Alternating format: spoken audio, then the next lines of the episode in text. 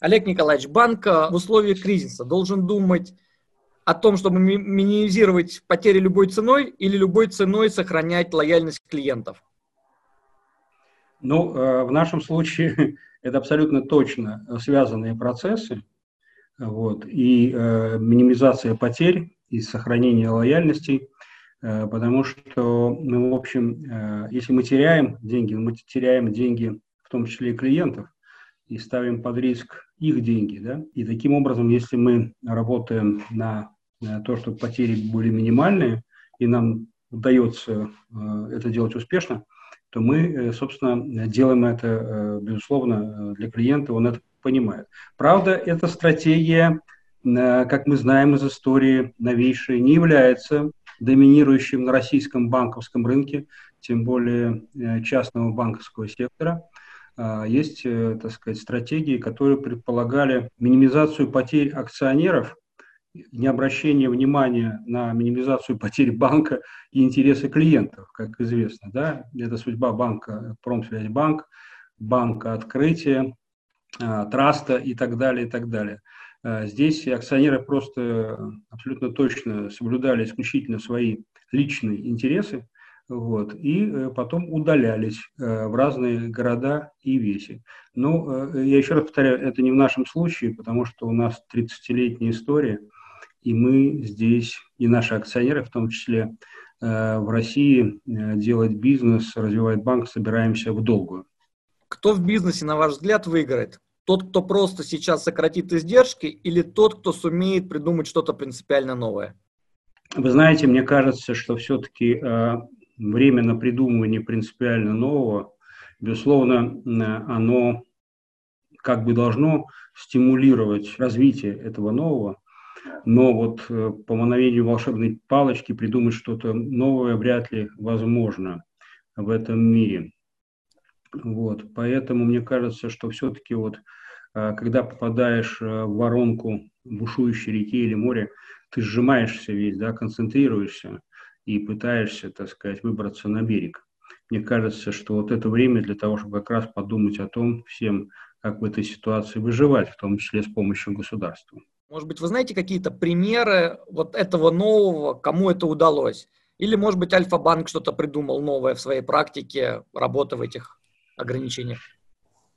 Нет, э, я не могу сказать о таких вещах, которые были бы публике интересны, которые были бы очень заметны и так далее. Мы просто начали использовать то, что мы э, наработали до кризиса, во что мы вкладывали большие деньги, в отличие от других это цифровизация, это удаленный доступ, это мобильный банк и так далее.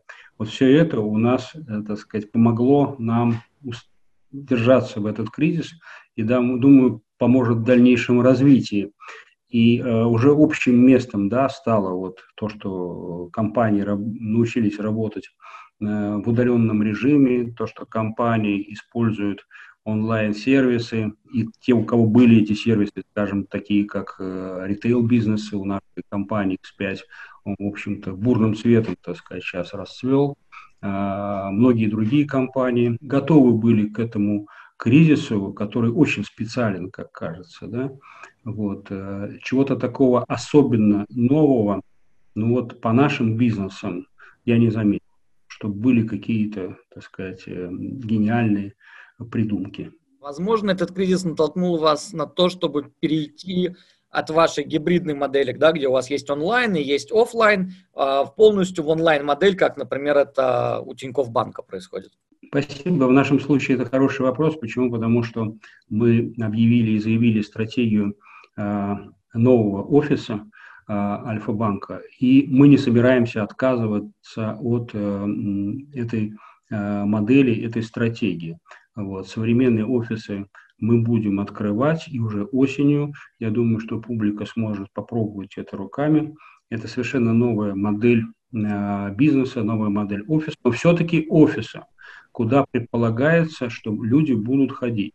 И мы считаем, что трудно будет э, рассчитывать на то, что человек не захочет ходить в офис общаться с живым человеком, несмотря на то, что этот офис будет напичкан буквально всеми современными э, технологическими решениями для банковской системы, человек все равно захочет общаться с живым человеком, и таких клиентов много, как показывает опыт там, зарубежных продвинутых стран. Вот там мое пребывание в Соединенных Штатах недавнее меня сильно удивило наличие огромного количества офисов, и они, как кажется, не собираются сокращаться. Поэтому мы будем, безусловно, э, такую комбинированную модель использовать с наращиванием онлайн-бизнеса, э, с предложением большего количества продукта через онлайн, с использованием различных гаджетов мобильного банка, интернета, и будем развивать современную форму офисов, но э, увеличивать количество офисов значительно мы не собираемся. Мы собираемся трансформировать существующую цель под новые задачи, под новые технологии. Может ли банк быть человечным или деньги всегда будут на первом месте? Знаете, э, вот э, мы сделали какой вывод, что, и, и, во-первых, понятие человечности, оно вообще у всех такое достаточно разное, да, э, и я думаю, что вы спрашиваете о том, может ли банк быть партнером и другом для клиента, да, который может в трудную минуту подставить плечо, подсказать.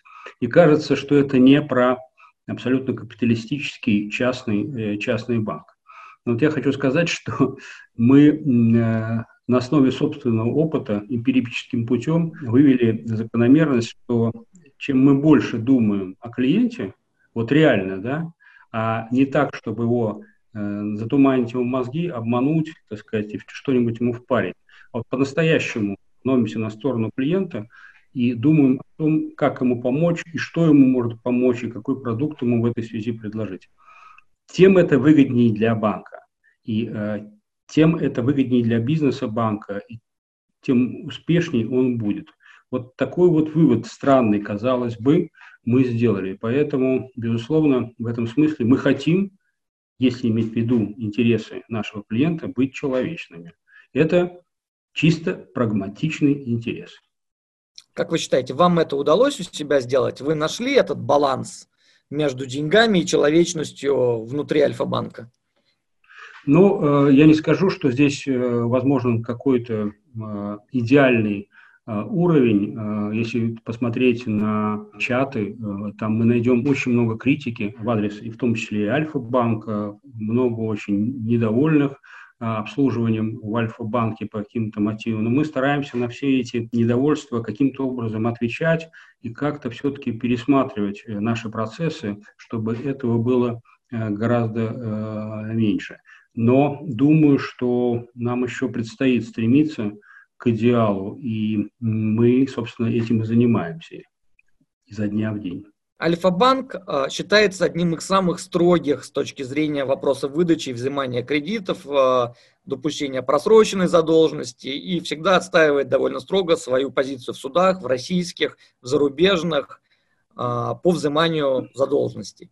А, скажите, понятно, что в кризис а, просроченная задолженность, она растет. Ваша позиция, она остается такой же нетерпимой по отношению к должникам банка? Или в условиях кризиса что-либо поменялось?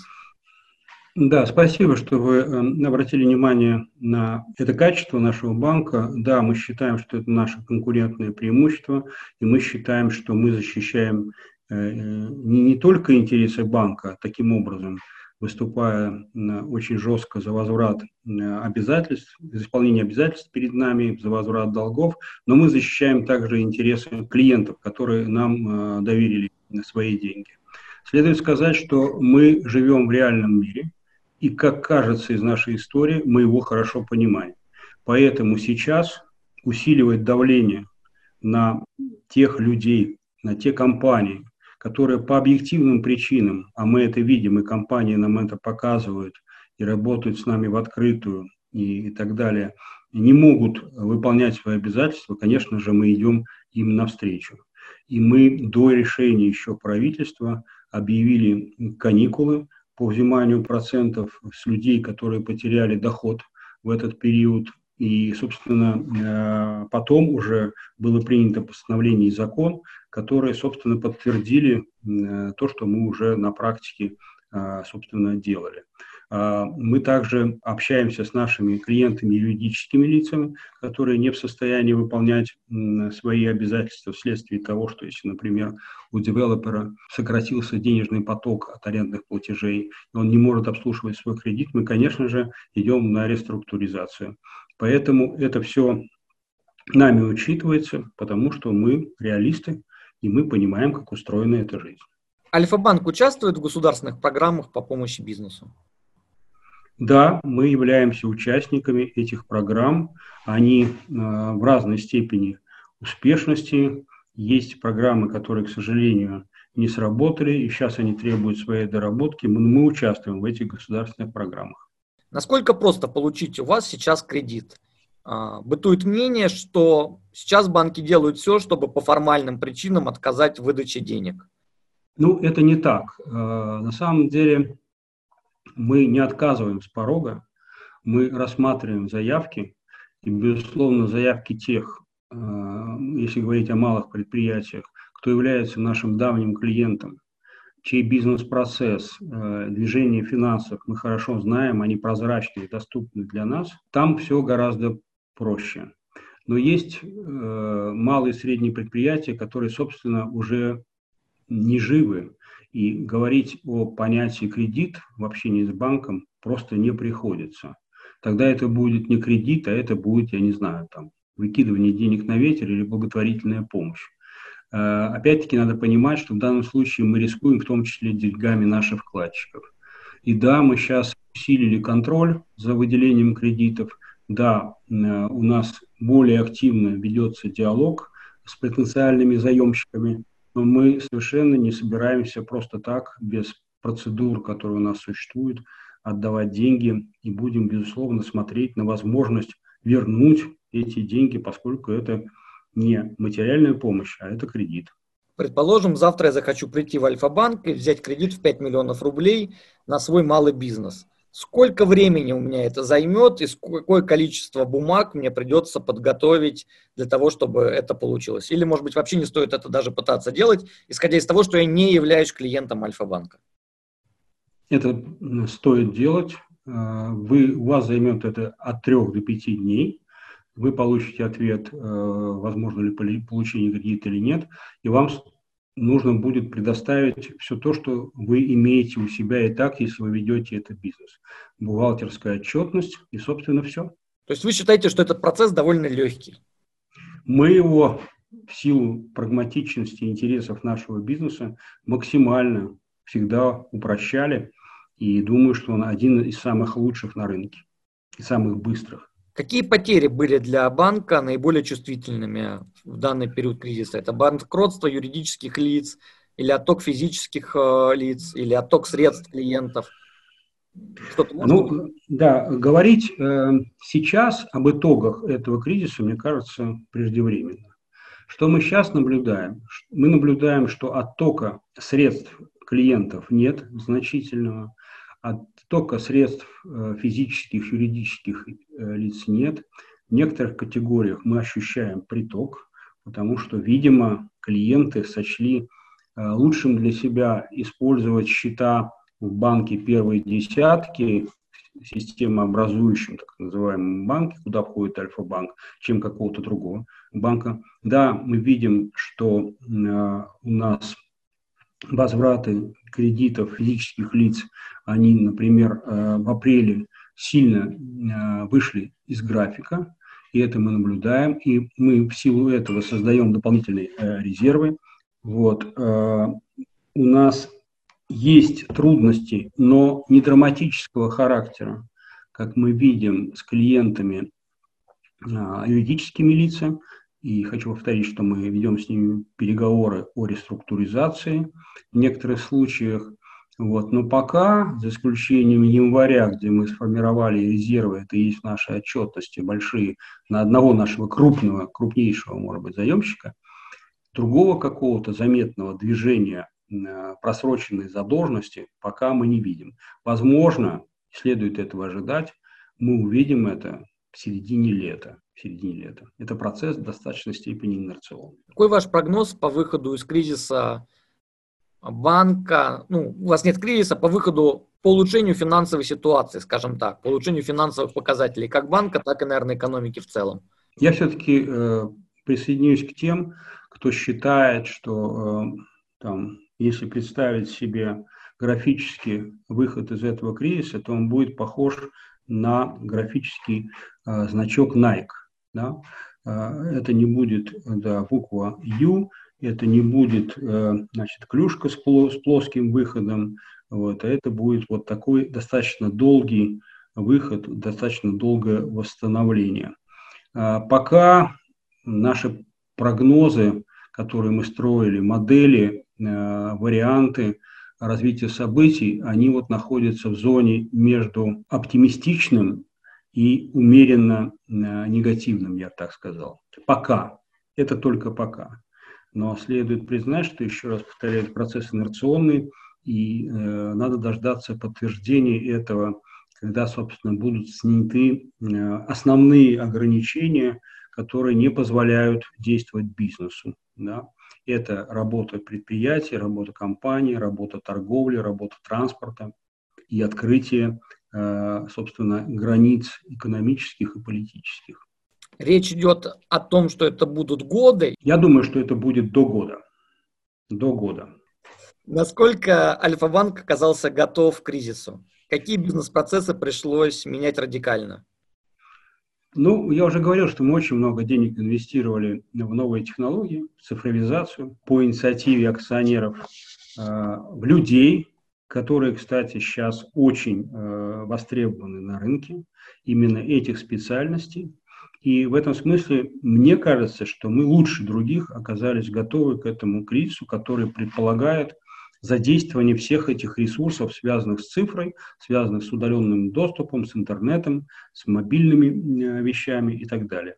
И следует порадоваться, что вот как бы сбоя какого-то процессов у нас э, не произошло в этот период, и у нас решаются не только оперативные задачи успешно, которые и прежде решались, но и, что самое главное, стратегические э, задачи. У нас ни одна из проектных команд не прекратила э, свою работу. Поэтому в этом случае я бы оценил нашу готовность очень высоко к этому кризису. Так получилось. Что-то из текущей практики вы планируете оставить на постоянной основе? Может быть, это удаленная работа команд, э, сокращение офисных помещений, я имею в виду для сотрудников? Вы знаете, вот мы уже приняли решение, что мы э, оставляем за руководителями наших бизнесов э, и дивизионов вопрос о выходе сотрудников на рабочие места. И они внизу сами видят, эффективно это работать удаленно или неэффективно. Мы не будем никого заставлять работать исключительно удаленно. Да?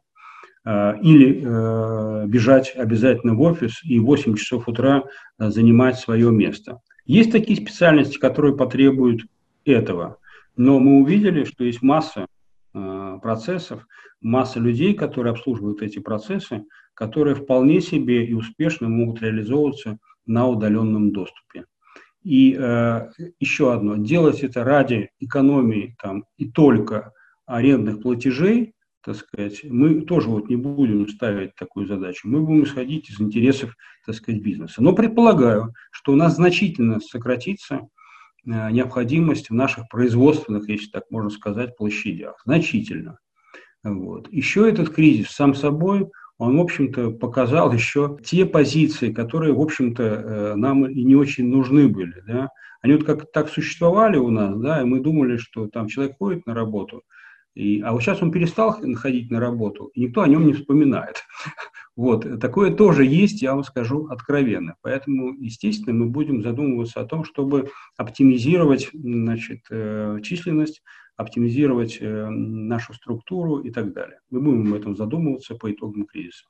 Как вы поддерживаете своих сотрудников? Были ли сокращения персонала и планируются ли они в ближайший год?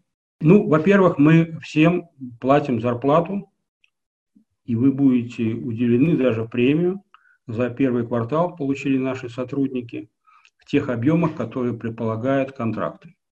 Вот, э, у нас не было сокращения заработной платы, И на вопрос о сокращении э, я уже говорил, что да, по итогам кризиса мы будем задумываться о том, чтобы оптимизировать значит, численность и оптимизировать э, нашу структуру, потому что кризис выявил необходимость каких-то подобных вещей в отдельных категориях. С точки зрения социальной поддержки, ну вот если мы платим зарплату, мы считаем, что мы вполне себе выполняем э, наши обязательства, но более того, у нас в раз в неделю все сотрудники, э, особенно центрального офиса, где есть, так сказать, скученность людей большая, э, проходят э, тесты на коронавирус э, за счет Альфа-банка, за счет компании. В случае, если у вашего сотрудника будет выявлен ковид, а ему будет сохранена заработная плата или он ее будет получать, исходя из тех социальных норм, которые явно ниже, абсолютно, чем... Абсолютно, абсолютно. Э, мы будем платить э, заработную плату этому сотруднику, никто его увольнять не собирается, и будем выплачивать ему в полной объеме больничный, э, так сказать, который соответствует его заработной плате. Каково ваше отношение к бизнесу, который старается максимально заработать в кризис? Возможно, спекулятивно бизнес должен зарабатывать, да, в том числе и в кризис. Наживаться плохо, мне кажется. Наживаться плохо еще и потому, что это имеет э, такой не абстрактный смысл, а это имеет абсолютно прагматичный смысл. Это сразу видно. Это сильно бьет по репутации. Это сильно бьет по показателям, которые сейчас очень внимательно э, отслеживают маркетологи. Да? мы банк, который на рынке уже 30 лет. Вот. И во многом мы, э, так сказать, выиграем конкуренцию за счет репутации. И мы не собираемся в этот кризис наживаться. Э, мы знаем, что он пройдет, и мы знаем, что люди будут вспоминать, как мы себя вели в этот э, период. Э, были ли мы повернуты лицом нашим клиентам, или мы, так сказать, э, поставили их, э, так сказать, в интересное положение и начали их э, над ними издеваться. Вот. И Альфа-банк всегда показывал, даже в 98 году, если вы помните, в 2004, а в 2008-2009, когда были кризисы, именно а, когда люди, так сказать, э, атаковали офисы с тем, чтобы снять свои деньги, вместо того, чтобы закрывать офисы, мы расширяли рабочий день, акционеры давали свои деньги, подкрепляя банк для того, чтобы люди могли беспрепятственно брать свои а, сбережения. А, и это все люди помнят. И поэтому-то у нас такая вот достаточно долгая и успешная э, жизнь в этом бизнесе. В непростой экономике. Насколько адекватна поддержка со стороны нашего государства, людей и бизнеса? Могли бы вы сравнить поддержку в России и в зарубежных странах? Я интересовался этим вопросом и могу сказать, что, к сожалению, поскольку у нас приоритетом является э, макроэкономика, суверенитет, э, значит, внешнеполитическая стабильность, укрепление обороноспособности страны, а не э, живой рядовой человек. Ну так вот, такие приоритеты у нашего государства уже, в общем, исторически. Поэтому помощь э, вот, простому человеку у нас гораздо меньше, чем в других странах. Еще надо иметь в виду, что Россия, она гораздо беднее, чем а, Соединенные Штаты Америки, чем Германия, чем Франция, чем практически все европейские страны, если иметь в виду ВВП на душу э, человека. И несмотря на то, что усилиями там, Э, Алексея Леонидовича Кудрина, Эльвиры Сахибзавдовны, Набиулиной и других э, людей, которые в экономическом блоке у нас работали и работают, у нас созданы значительные, по нашим российским понятиям, резервные фонды, мы все-таки не в состоянии угнаться за передовыми странами с точки зрения предоставления помощи. Но все-таки могли бы сделать гораздо больше и быстрее, как мне кажется. Потому что вот э, мы с вами разбирали ситуацию с малым бизнесом, да, как поступило государство? Оно посчитало белые данные налоговой службы, сколько у нас малых средних предприятий, сколько у них получают зарплату, какую зарплату люди и так далее. Но мы хорошо понимаем, что в реальной жизни это же не так. Да? И здесь не надо было, наверное, разбираться, а принять то, что есть, э, реальность принять, и раздать по головам деньги. Собственно, государство в последние моменты пошло на это, раздав по 10 тысяч э, на ребенка, вы помните, да, вот это была мера, как мне кажется, очень хорошая и очень справедливая. Поэтому моя оценка, что недостаточно сделано, вот, и я предполагал, что с условием того, что у государства очень маленький долг, как внешний, так и внутренний, я все время живу в парадигме, вы должны понять, моего присутствия во власти в 97-98 году, когда резервов никаких не было. Да? Вот. И сейчас смотреть на эти резервы для меня лично до сих пор является чудом каким-то. Вот. Э, мне кажется, можно было делать больше. Олег Николаевич, давайте на минутку представим ситуацию, что вы сейчас находитесь на своей прежней должности, являетесь вице-премьером по социальным вопросам. У вас есть карт-бланш, что бы вы тогда сделали в данной ситуации сейчас? Я бы сел на шею, так сказать, премьер-министру и э, представителям экономического блока и настаивал на том, чтобы людям предоставили больше э, компенсаций денежных а, чтобы процессы были максимально упрощены в выдаче этих денег, и для того, чтобы было, безусловно, поддержаны те, кто находится на фронте борьбы с коронавирусом. Это, кстати, да, делается тоже, но с какими-то вывихами, что мы получаем сигналы, что врачи не получают все-таки надбавки и так далее, и так далее. Вот. Э, и изменил логистику доставки этих денег до э, конкретного врача, потому что логистика у нас очень странная пирамида бюджетная перевернута. У нас все доходы собираются в центре, а потом мы хотим, чтобы эти доходы по цепочке, очень длинные, бюрократизированные, дошли до конкретного врача. Этого не происходит, поэтому видим, какое огромное недовольство вызывает у людей в их глазах расхождение между тем, что говорит первое лицо государства, и тем, что они в реальности видят и получают. Вот. И мне кажется, что я бы, э, наверное, делал это. Но это я говорю сейчас, сидя в кресле одного из руководителей Альфа-банка. Что бы я делал в реальности, будучи социальным вице-премьером, не знаю. Все-таки, возвращаясь к моему вопросу, вы сказали, что вы бы раздали больше денег. Сколько бы денег вы раздали людям в цифрах? Я думаю, что в пределах 3% ВВП это то, что, в общем, как бы а, приблизило нас к ряду государств, это было бы вполне возможно. В Москве введены одни из самых строгих мер э, по самоизоляции, по ограничениям в России. Вы были мэром Самары. Вот с позиции мэра, насколько вы поддерживаете те меры, которые Собянин принимает в Москве? Э, может быть, они чрезмерные или наоборот их недостаточно? Знаете, я поддерживаю те меры, которые э, применяет мэр Москвы. И я вижу, что он готов брать ответственность на себя – он готов лидировать, он э, готов говорить с людьми. Это очень важные вещи. Никто не проходил подобного рода кризисов. Никто не знает, что это такое. И я очень удивлен тем, что многие э, комментаторы в жесткой форме э, представляют какую-то единственную точку зрения. Они что, жили в условиях этого кризиса, они что, его проходили – и мне кажется, что в этой ситуации позиция руководства Москвы максимально консервативному подходу э, к этому кризису и ответная реакция, она верна. Я бы, наверное, поступил ровно так же. Как пандемия отразилась на вас лично? Что было наиболее тяжелым?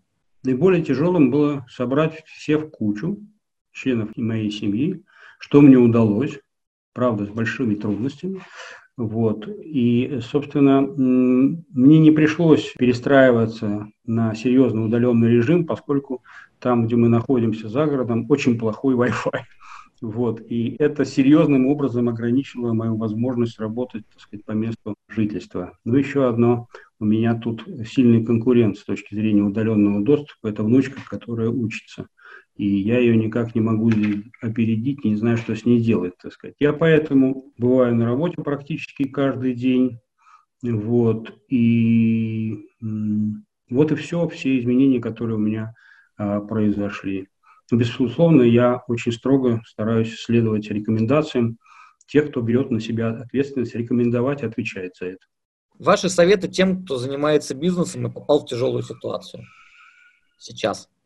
Ну да, я, видимо, э, могу с высоты собственного опыта, поскольку я проходил кризис, уже будучи взрослым человеком, развала Советского Союза, обесценения вкладов в Сбербанках и э, дикой инфляции, работать в 97-98 году уже на другом посту, кризис работать и другие кризисы.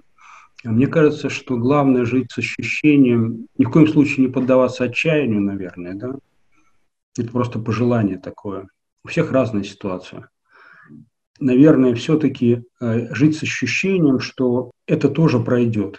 Вот это тоже пройдет.